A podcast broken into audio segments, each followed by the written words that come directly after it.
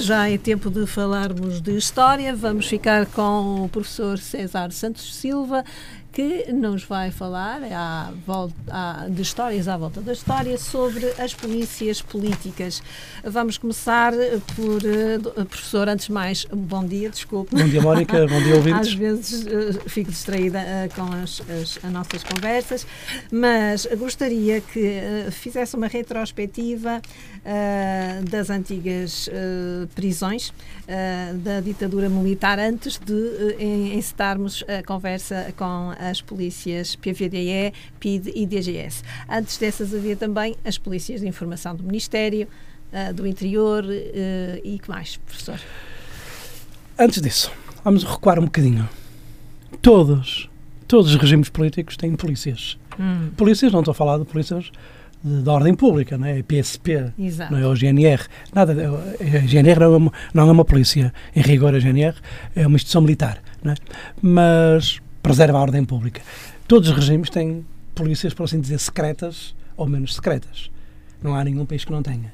A diferença é que nos regimes ditos democráticos, estas polícias são escrutinadas pelo Parlamento, por comissões parlamentares e, mais ou menos, uhum. mais ou menos, são escrutinadas. Nos países totalitários, e num ou, num ou outro país, eh, estou a imaginar um, estou a pensar num, melhor dizendo, uh, as polícias secretas são mesmo assim, secretas. Uhum. Obedecem ao regime, obedecem ao seu Ministro do Interior e ao Primeiro-Ministro ou ao Presidente da República e fazem o trabalho de sapa, o trabalho sujo não é? dos regimes ditatoriais. Portugal não fugiu, como é óbvio, é essa lógica. E já na Primeira República havia uma polícia de informação, uma no Porto e outra em Lisboa, até uh, com não era bem uma secção da outra, eram quase que independentes uma da outra. Só que era assim uma coisa muito ainda embrionária não havia muita sofisticação, não havia facilidade de recolha de informação, que é, no fundo, o que as secretas fazem para depois atuarem. Né? Mas, com a instauração do regime militar, as coisas mudam. E, aliás, é a minha profunda convicção que um dos motivos pelo qual a ditadura foi a mais longa da Europa e uma das mais longas do mundo foi a eficácia da máquina repressora pois. que apanhou completamente desprevenida a oposição.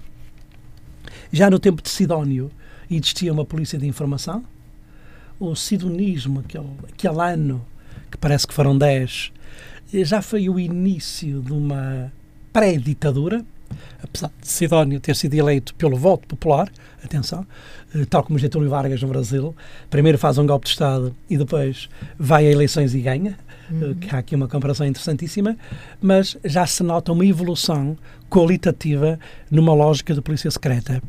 E depois com o regime ditatorial, eh, primeiro regime militar e depois regime civil, eh, passa a ditadura militar a ditadura civil e depois ao Estado Novo, com a Constituição de 33, e aqui sim vai-se apurar a máquina repressora.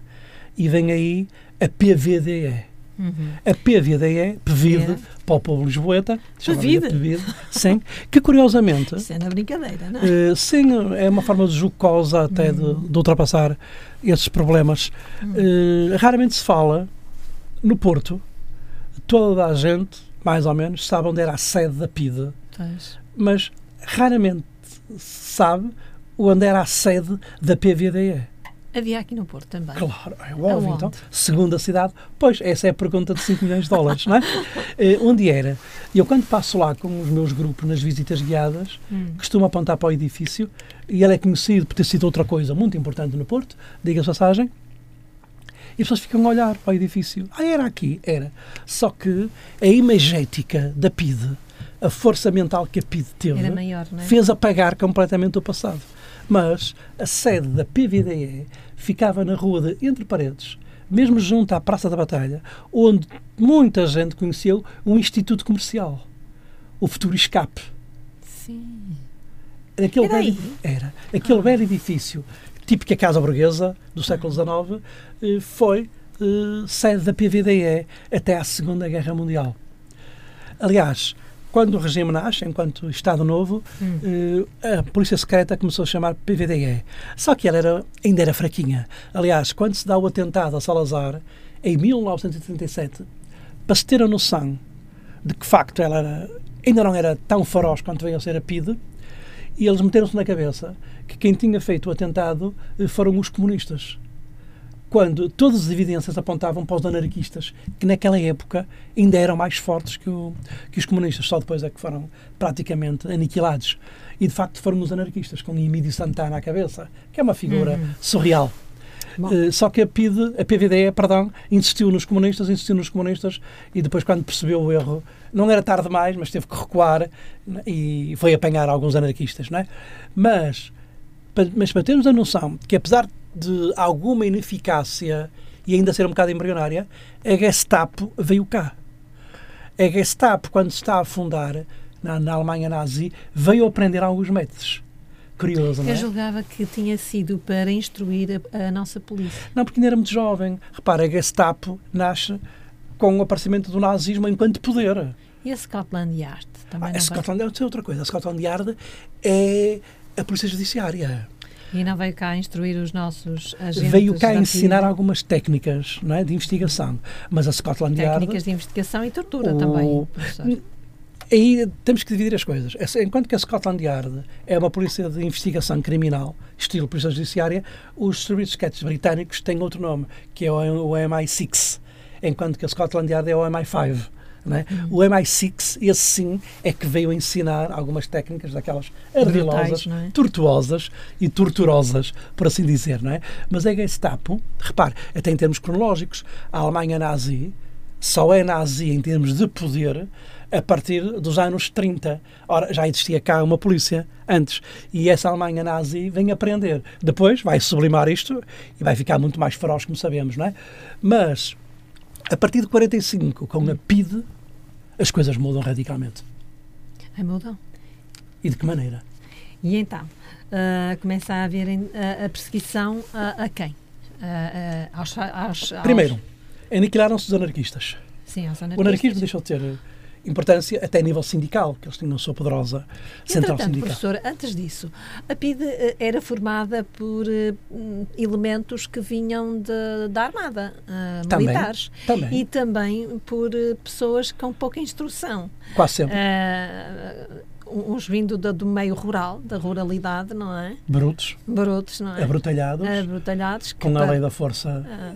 Essa, e essa, essa eram é os agentes, agentes policiais, não é? Essa era a PID inicial a própria PID também tem uma evolução, não é? Até chegar a uma polícia com métodos sofisticados, inclusive, na época, métodos de recolha de informação. Aquilo é uma evolução uh, qualitativa e quantitativa, na lógica da PID, como é óbvio, não é? Uh, mas, de facto, começou com gente abrutalhada, com gente militar. Aliás, os militares sempre foram muito bons a recolher informação.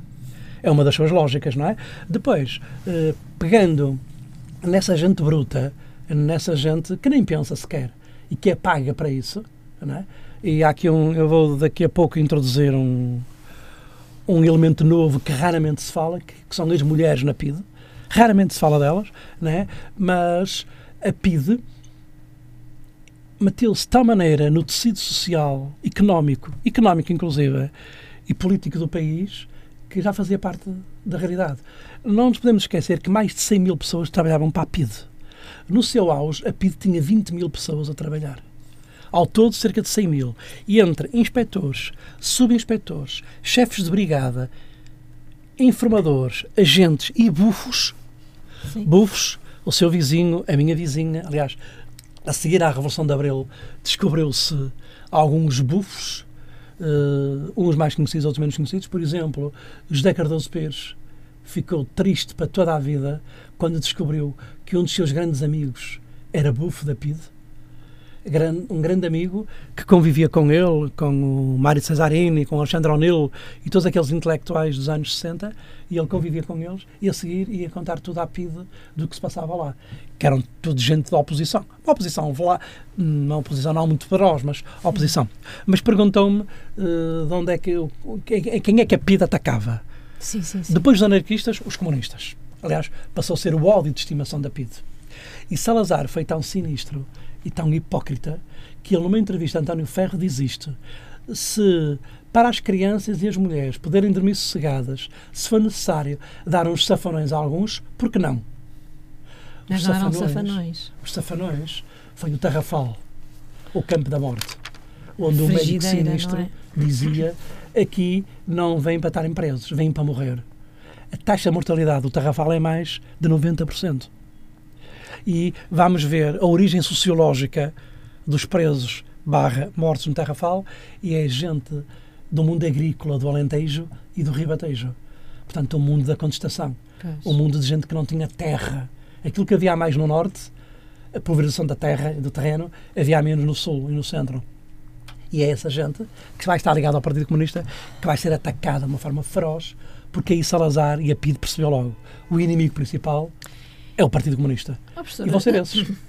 É, é, alguns peço perdão, há alguns anos atrás eu ouvia dizer que havia Salazar, mas também existiam os Salazarzinhos. Um, Ainda hoje. Mas uh, isso às vezes levava-me a pensar, erradamente, que Salazar não tinha nada a ver com, com as torturas que se passavam na PIDE mas acho que ele, a PIDE eh, e as outras uh, instituições de, uh, de, polícias políticas estavam sob tutela de, de, Salazar. Portanto, ele tinha conhecimento destas torturas, de privação de sono, do isolamento de 3 a 6 meses, de espancamento brutal, de choques elétricos, da estátua em posição de Cristo, da privação total de papel, livros, óculos, etc. Das pessoas irem para o tarrafal e viverem em condições medonhas, como na frigideira e acabando por morrer morrer, não é? Ou por ficarem uh, com a saúde bastante comprometida. Ele sabia Além das torturas, no Tarrafal, as doenças. Pois, as doenças. Mais as doenças de lá. E, que não, não só, o, o, o, próprio mar de Cabo Verde era uma espécie de arame farpado. E o é? clima. É? E o clima. E o clima, que era muito. Tremendo, não é? Não é? Hum, sim e não. Isto é, é óbvio que a PIDE e todo o Estado Novo é a emanação de Salazar. E ele controlava tudo. Controlava tudo até praticamente aos anos 60. A partir da segunda metade dos anos 60, 63, 64, a PIDE tornou-se como que um Estado dentro do Estado. Salazar não soube do assassinato de Humberto Delgado. Aliás, isto é tão verdade que está a haver um Conselho de Ministros e alguém entra na sala e diz baixinho ao Salazar: mataram o Delgado. Isto é, isto é contado por pessoas que estiveram presentes. E Salazar olha para a pessoa isso é verdade. Mas fomos, foi um, fomos nós ou foram eles? Não, parece que foi entre eles. Ao menos isso. É óbvio que Salazar, inteligentíssimo como era, nunca iria permitir que assassinassem Humberto Delgado. Nenhum regime totalitário servido por gente inteligente permite uma coisa dessas, porque hum. estão a criar um mártir.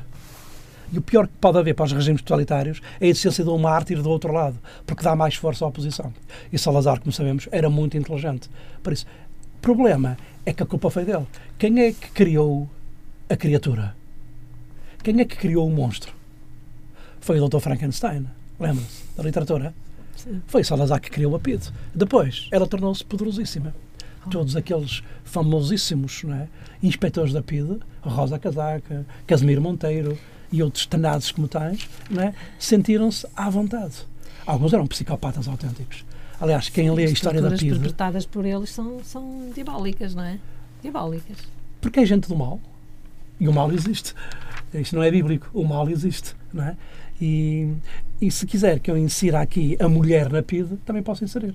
Ah, pode, pode. Não sei se conhece. Uh, a PIDE vai ter um problema a partir dos anos 60 África, guerra colonial, uhum. é obrigado a aumentar os seus meios. É obrigado a ir procurar gente.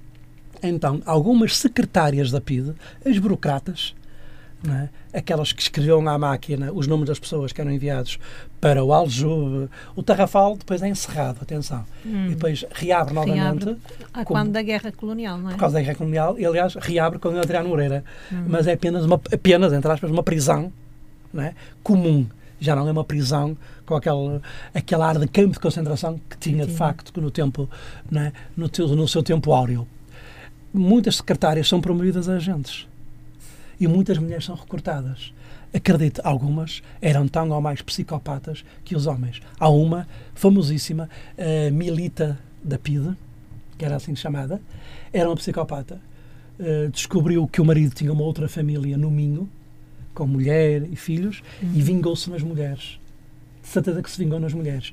E eu nem quero dizer aqui as estruturas que ela fazia, que eram refinadas, era de mulher para mulher, não é? E só uma mulher sabe o que a outra é, como é óbvio, enquanto mulher. Eram tão refinadas, tão refinadas, que alguns colegas até sentiam asco dela. Repare bem, aqueles mais sensíveis, aqueles que, ok, eu vou até aqui, mas a partir daqui não, não consigo ir mais. Ela ia mais, mais. Mas olha, para quem acredita nestas coisas, teve um fim atroz. Um cancro nos ovários e ficou doente e sofreu bastante durante muito tempo. Até morrer nos anos 90. É? Nos anos 90, a famosa Milita. Há fotografias dela a, posar com o carro dela, porque ela era uma modernaça. Sim, sim, era uma mulher. É, típico, é clássico. Hum. E Hitler afagava o gatinho enquanto mandava gente para os campos de extermínio, não é? Uh, Stalin não ouvia música clássica. Percebem? Isto é, é, é o ser humano faz, e as suas contradições.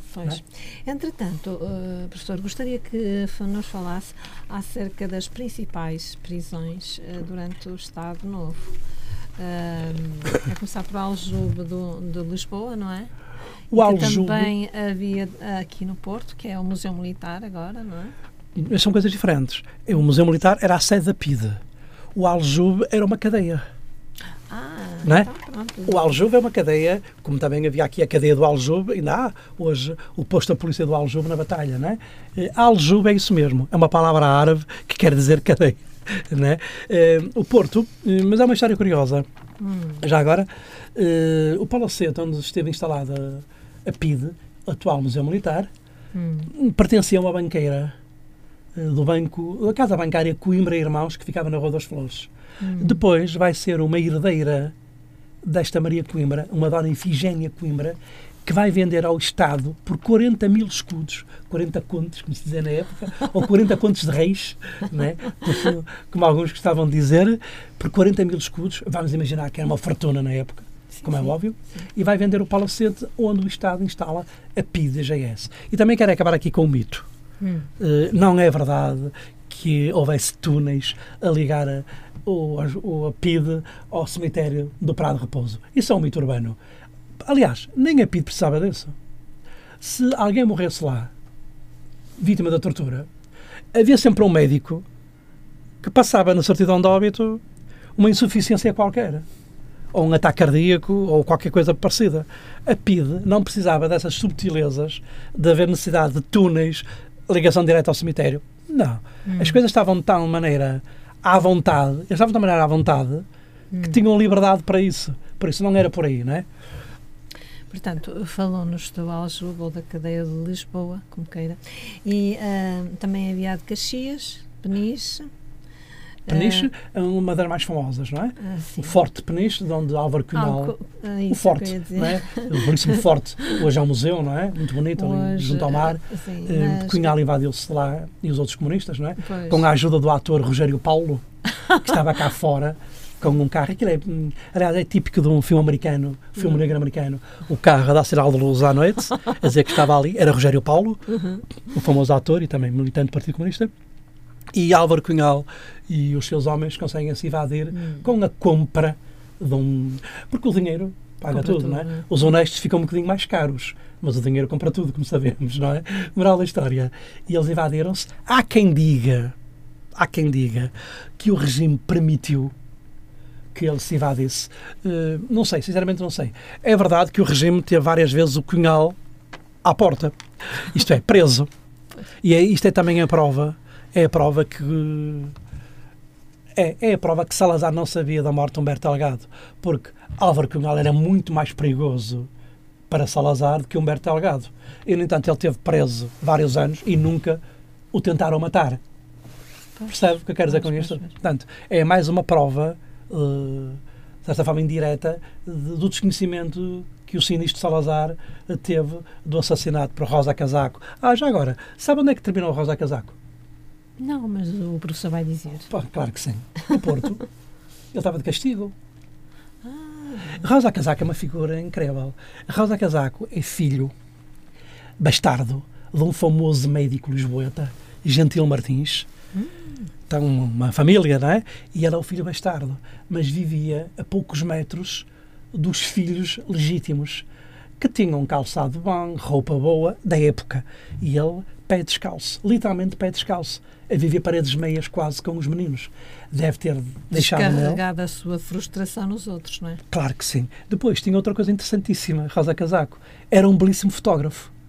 As fotografias que a Mónica conhece de Salazar e a Christine Garnier, a famosa amada sim, de Salazar, sim, sim. A, francesa, net, via fotografias tiradas por quem? Por Rosa Casaco que no seu tempo uh, de lazer tirava fotografias. Depois vai-se meter em alhadas. E ele tantas vezes foi a, a, a Espanha uh, entregar recados a Franco. Ele falava fluentemente espanhol. Ele cresceu. Ele fez-se. Ele era um autodidata. Até se tornou culto. Sempre a ler, sempre a ler. Contradições do ser humano, mais uma vez. Uhum. E tantas vezes uh, foi a Espanha que se tornou amigo de alguns espanhóis. Até que se meteu num escândalo, não sei se recorda, eu recordo muito bem disso, um escândalo que depois vai fazer corroer um grupo financeiro no, nos anos 60, que hum, fez com que Rosa Casaco trouxesse para Portugal milhões de pesetas para ser depositadas cá num banco. Fuga ao fisco da época, não é? Só que Franco apanhou, Franco era um moralista uh, de primeira, muito mais que Salazar, diga-se passagem, uh, apanhou esse grupo, inclusive ministros faziam parte desse grupo, que era gigantesco em termos de milhões, e o escândalo uh, vai ser de tal maneira poderoso que as ondas de choque atingem Rosa Casaco, que, que é posto de castigo. Aonde? Na PID, no Porto. Veja só, a PID em Lisboa considerava mandar de castigo alguém para o Porto e o 25 de abril de 64 vai apanhar Rosa Casaco na Rua de Heroísmo. Ah. Curioso, não é? E, entretanto, qual era a força da DGS? A DGS é a PID com outro nome. Pois. Marcelo Caetano, quando chegou ao poder, a tal primavera marcelista, que nunca existiu, hum. ou pelo menos nunca chegou ao verão, a primavera marcelista o que é que faz? Muda os nomes das coisas. Ora, homem culto, como era Marcelo Caetano, deve ter lido, de certeza, Tommaso de Lampedusa, que no Leopardo diz é necessário que algumas coisas mudem para que fique tudo na mesma. E foi o que ele fez a União Nacional passou a ser a Ação Nacional Popular, partido do regime. A PID passou a ser DGS. A censura passou a ser visto prévio. Portanto, mudou a semântica. Ah, a prática é a mesma, é coisa. mesma coisa. A partir de, do marcelismo, portanto, a partir de, de 1970, não é? há aqui mudanças, tentativa de cosmética do regime e mudar de nome às coisas. Quer dizer, por isso é que Sá Carneiro, no, nos primeiros números do Expresso, tinha uma coluna que era o visto prévio, chamava-se visto prévio, hum. com o lápis azul. Sim, Portanto, sim, era gozar com a própria censura. Né? Sá Carneiro, um social-democrata, que dentro do regime pertencia à famosa ala liberal, que é uma tentativa de dar um rosto moderno ao regime e transferi-lo depois para uma social-democracia. Sabemos que nunca foi que nunca foi conseguido. Aliás, Marcelo Caetano mentiu à ala liberal, propôs-lhes e eles irem todos. Ele, Miller Guerra, Pinto Leite, Pinto Balsemão, Mota Amaral e outros, não é? vocês vêm para aqui e ajudam-me a mudar o regime por dentro. Só que ele ou não teve força, porque os outros do regime, leia-se Casal Ribeiro, Causa da Riaga, o próprio Presidente da República, o Américo Tomás, não, não queriam pôr quase nada em causa. Isto é, a guerra colonial é para continuar e esse era o grande cancro da sociedade na época, e as suas três frentes, e ele perde força. E Marcelo Caetano, ao perder força, vai desagradar aos do regime e vai desagradar à oposição. É aquela velha sensação de que quando alguém quer mudar alguma coisa, acaba por não agradar a ninguém. Pois. E foi o que aconteceu a Marcelo Caetano e traiu esse grupo da ala liberal. E para terem a noção que o regime estava de tal maneira podre por dentro, o grupo de, de Sá Carneiro tenta que vá à discussão ao plenário da União Nacional, a Ação Nacional Popular, uma revisão da Constituição Portuguesa. Que quem olha para ela hoje, aquilo é quase a nossa Constituição de hoje. Democrática, com todos, é? com todos os preceitos. Só que o regime nem sequer permitiu aquilo ir à discussão. A seguir, numa festa pública, numa embaixada qualquer em Lisboa, uh, Sá Carneiro está na fila para os acepipes, não é? e duas senhoras do regime, olhando para ele, vira-se uma para a outra. Deixa, deixa passar o comunista que deve estar com fome. Sá Carneiro, acusado de comunista por duas senhoras do regime.